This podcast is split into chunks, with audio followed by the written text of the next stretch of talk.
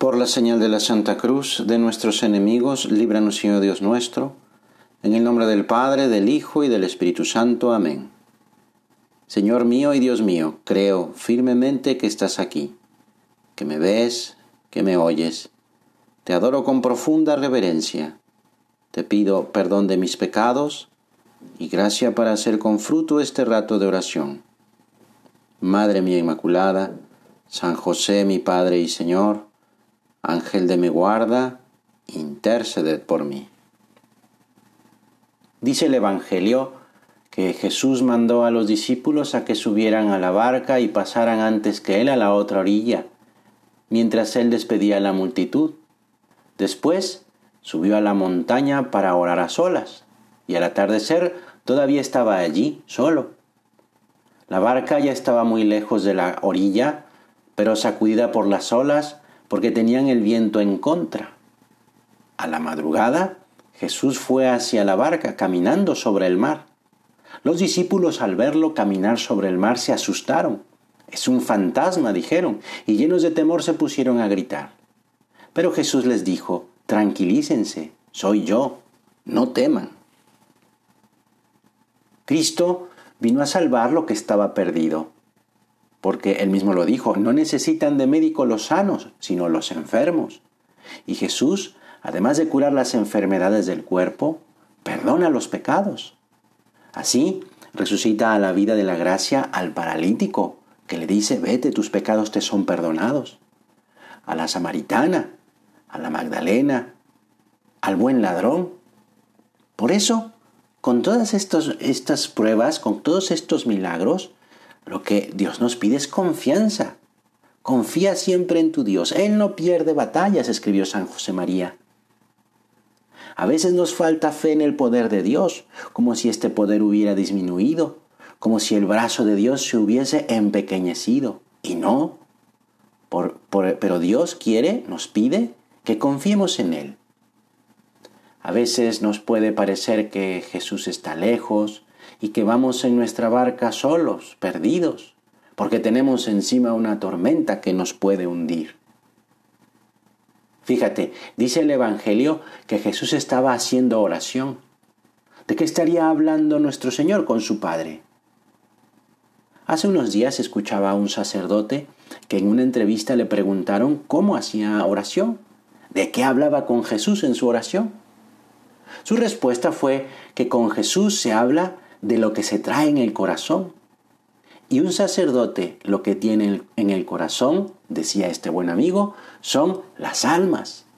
El corazón del sacerdote lo tiene lleno de las personas que se acercan a él para pedirle que rece por ellos, por sus intenciones, porque Dios les ayude y les traiga la paz que les hace falta y que solo Dios puede concederles. Pues si un sacerdote de Cristo habla de esto con Jesús y es verdad, Imagínate al mismo Jesús, ¿de qué hablará con su Padre Dios? Pues el tema de la oración de Jesús somos tú y yo. Por eso nunca estamos solos, porque estamos en el corazón de Jesús.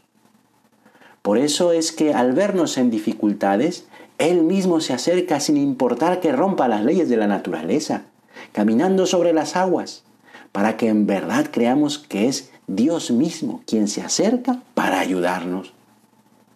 Entonces Pedro le respondió, Señor, si eres tú, mándame ir a tu encuentro sobre las aguas. Ven, le dijo Jesús. Y Pedro bajando de la barca comenzó a caminar sobre el agua en dirección a él. Pero al ver la violencia del viento, tuvo miedo, y como empezaba a hundirse, gritó, Señor, sálvame. La entrega que Dios nos pide es completa, total. Incluye todos nuestros pensamientos, nuestras palabras, nuestras obras. Es un don de sí sin condiciones que se realiza cada día. Sí, en medio de la tempestad o en tiempos de alegría. Y eso consiste en mantenernos siempre junto a Cristo, junto a Jesús, en oración confiada. ¿Cómo se acrecentará nuestra confianza en el Señor? Pues la creciente al mismo Cristo cuando nos regala su gracia, cuando respondemos lealmente a lo que Él nos pide. Entonces es Jesús el asidero firme al que nos agarramos en los momentos de debilidad. Y si en algún momento flaquea nuestra fe ante la fuerza del viento o de las olas y comenzamos a hundirnos, el corazón está pronto para exclamar como San Pedro que se estaba hundiendo, Señor, sálvame. Enseguida Jesús le tendió la mano y lo sostuvo. En efecto, con Dios lo podemos todo. Al levantarse la tempestad, ¿cómo podíamos atravesar las aguas turbias de nuestros pecados? Escribió el Papa Benedicto XVI, pero entonces miramos hacia Él y Él nos toma de la mano y nos da como un nuevo peso específico, la ligereza que deriva de la fe y que nos impulsa a ir hacia arriba. Y luego nos da la mano que nos sostiene, que nos lleva. Sí, Jesús nos sostiene. Por eso volvamos a fijar la mirada a Él y extendamos las manos hacia Él. Dejemos que su mano nos tome. Así no nos hundiremos, sino que nos pondremos al servicio de la vida, que es más fuerte que la muerte, al servicio del amor, que es más fuerte que el odio. La fe en Jesús, Hijo de Dios vivo, es el medio por el cual volvemos a tomar siempre la mano de Jesús y mediante el cual Él aferra nuestra mano y nos guía. Dice el Papa, una de mis oraciones preferidas es la petición que los sacerdotes hacen antes de la comunión y que dicen en secreto. Concédeme cumplir siempre tus mandamientos y jamás permitas que me separe de ti aunque no se habla en este pasaje del Evangelio, en el cielo estaría brillando, aunque los apóstoles no la vieran, la estrella del mar. Así se llama un antiguo himno dedicado a la Virgen María.